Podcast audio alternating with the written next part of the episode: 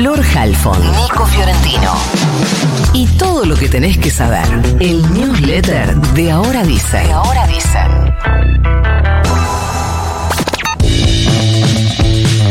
Bienvenidos a la era Milei día 1 porque desde ayer a la tardecita Javier Gerardo Milei es el presidente en funciones de la República Argentina, asumió en una ceremonia conducida por Cristina Fernández de Kirchner quien se mostró muy amena con Milei eh, e incluso se la valoró mucho internamente de la política. Eh, dejó clarísimo que le cae mil veces mejor Milei que Macri, clarísimo.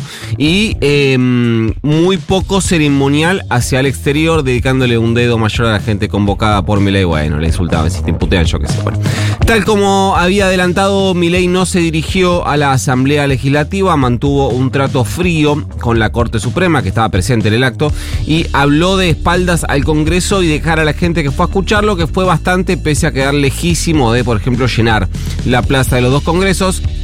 En primera fila lo miraba la ultraderecha mundial, desde Volodymyr Zelensky, el presidente ucraniano, a Víctor Orbán, el húngaro, con un Jair Bolsonaro al que inéditamente se le dio esto explica por qué no vino Lula, entre otras cosas, ¿no? Se le dio un trato de protocolo de presidente en funciones, de jefe de Estado, aunque no solo no es presidente, sino que empieza a soler una condena que lo inhabilita para ocupar cargos públicos, pero bueno.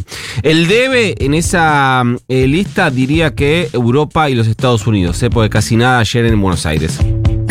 Yendo a lo importante, que es lo que dijo en su discurso, Milei pronosticó un futuro inmediato trágico. Básicamente, tal vez después de escuchar tanto a Macri como a Alberto Fernández, que se arrepintieron a mitad de sus mandatos de no haber explicado bien el peso de la hashtag herencia, Milei dibujó un estado de la Argentina realmente, me parece a mí, mucho más crítico de lo que eh, realmente es y eso que es crítico. Eh, tal vez tratando de justificar la virulencia que va a tener su plan económico, dibujó unos cálculos en el aire para adelantar que si no hace el ajuste brutal que propone, la Argentina se encamina a una, una inflación del 15.000%. Bueno, dijo que va a haber un ajuste del 5% del PIB que va a caer casi totalmente sobre el Estado y no sobre el sector privado. ¿Cómo? Fíjate qué distinto es eso que el ajuste lo iba a pagar la clase política y no las familias. Ahora es el Estado y no el sector privado, que no es lo mismo el Estado que la clase política. Eh, no, porque si vos recortás un recorte en el Estado, pues podés recortar jubilaciones y cae sobre la gente. Pero además es casi todo.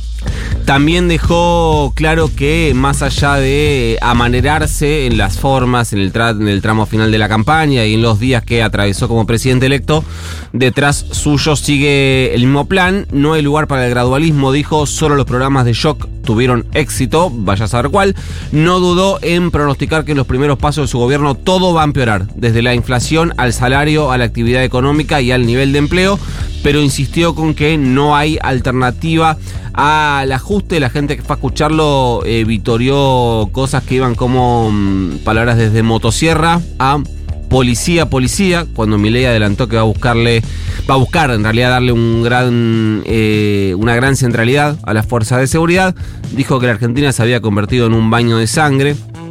Eh, seguramente la policía tendrá, si esto es efectivamente lo que parece, un rol de represor ante la protesta social, que es lo que se adelanta habrá si es que el plan económico es el que dice que va a ser y los efectos son los que parecen que van a tener. Dentro de las excentricidades de la nueva era Milei estuvo la asunción de los nuevos ministros y ministras, que finalmente fueron nueve. No hubo transmisión, ni fotos, ni nada, ni se permitió a la prensa acreditada acceder al Salón Blanco, absolutamente nada. Ya había habido quilombos con los em, fotógrafos, los fotoreporteros, los fotoperiodistas de Argra que no pudieron ingresar a mm, el recinto en la Cámara de Diputados donde se reunió la Asamblea Legislativa. Eh, ahora insólitamente, insólitamente tildaron a la eh, jura de los nuevos ministros y ministras, en realidad no solo ministros y ministras, sino otros, otros cargos como por ejemplo eh, Karina Milei, que juró como secretaria general de la presidencia, ahora vamos a explicar esto, dijeron que se trataba de un acto privado. Acto privado, realmente insólito. Decía que eh, Karina Milei juró como secretaria general de la presidencia en- con un Milei completamente eh, emocionado ante puntualmente esa jura. De hecho, tuvo que modificar un decreto de Macri para poder designarla porque Macri había firmado un decreto durante su presidencia que limitaba la designación de familiares, eso lo un decreto que firmó justo después de otro que había firmado antes, que era para permitirle a todos sus familiares que entren al blanqueo con un DNU, monstruo. Y eh, por último, ¿qué va a pasar en este día 1? La verdad es que no sabemos absolutamente nada. Hay puestos clave del Estado que aún no tienen designados funcionarios. Corrió una versión de una conferencia de prensa del ministro de Economía, de Luis Toto Caputo, a las 8. Finalmente se desmintió. Después se dijo que a esa hora ahí hablaría Manuel Adorni, vocero presidencial. También se desmintió. O por lo menos yo por ahora no lo tengo confirmado. Eh, habrá una reunión de gabinete a las 9. La primera ya con todos en funciones. Y eh, ahora lo que se indica es que Caputo hablaría recién mañana y por la tarde, no por la mañana, pero to- todo cambia en forma permanente. Esto es importante porque hay una serie de situaciones que demandan un panorama claro, una proyección en lo económico. ¿Qué es lo que va a pasar con el dólar, por ejemplo? Por ahora no lo sabremos. Salud es ministerio, aunque primero se anunció que el área sería degradada a secretaría bajo el Ministerio de Capital Humano que administra Sandra Petro- Petovelo desde ayer. Finalmente Salud conservó su rango y su autonomía. Mario Russo, médico cardiólogo de la UBA, fue de los últimos funcionarios en ser anunciados en el nuevo gabinete en las últimas horas de la semana pasada, pocos días después de que se definiera a Carlos Torrendel como secretario de Educación. Cuando podamos nos extendemos en estos funcionarios de áreas tan sensibles. Es oficial que no sabemos qué pasará con las políticas públicas del Ministerio de Mujeres, Géneros y Diversidad, que desde ayer ha dejado de existir. La semana pasada decíamos que nadie de la nueva gestión de gobierno se ha comunicado para la transición con el Ministerio, así que no hay datos de qué pasará, por ejemplo, con la línea 144, con los programas de contención a mujeres y diversidades que sufren o han sufrido situaciones de violencia, el programa Acompañar.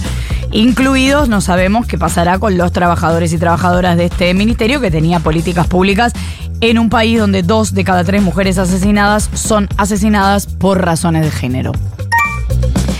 En el último día de gestión de Alberto Fernández hubo controversia porque se publicó, como todos los anteriores, porque se publicó un decreto que autoriza a la Asociación Civil CADRA, el Centro de Administración de Derechos Reprográficos, a cobrarles a profesorados, a bibliotecas, a universidades, un canon por las fotocopias o las digitalizaciones que hacen para los estudiantes. Era un decreto que ya se había anunciado en septiembre pasado, se suspendió a último momento por las protestas que hubo en septiembre de varios sectores, especialmente de la Asociación de Bibliotecarios. En definitiva, se trata de una asociación, Cadra, que protege más a las editoriales que a los autores, pero ahora va a poder exigir el pago de un canon a las universidades para proteger, como ellos dicen, los derechos de autor por las fotocopias o digitalizaciones de libros que hacen para los estudiantes con fines educativos. Mandamos el news. Mande nomás. Se va. You got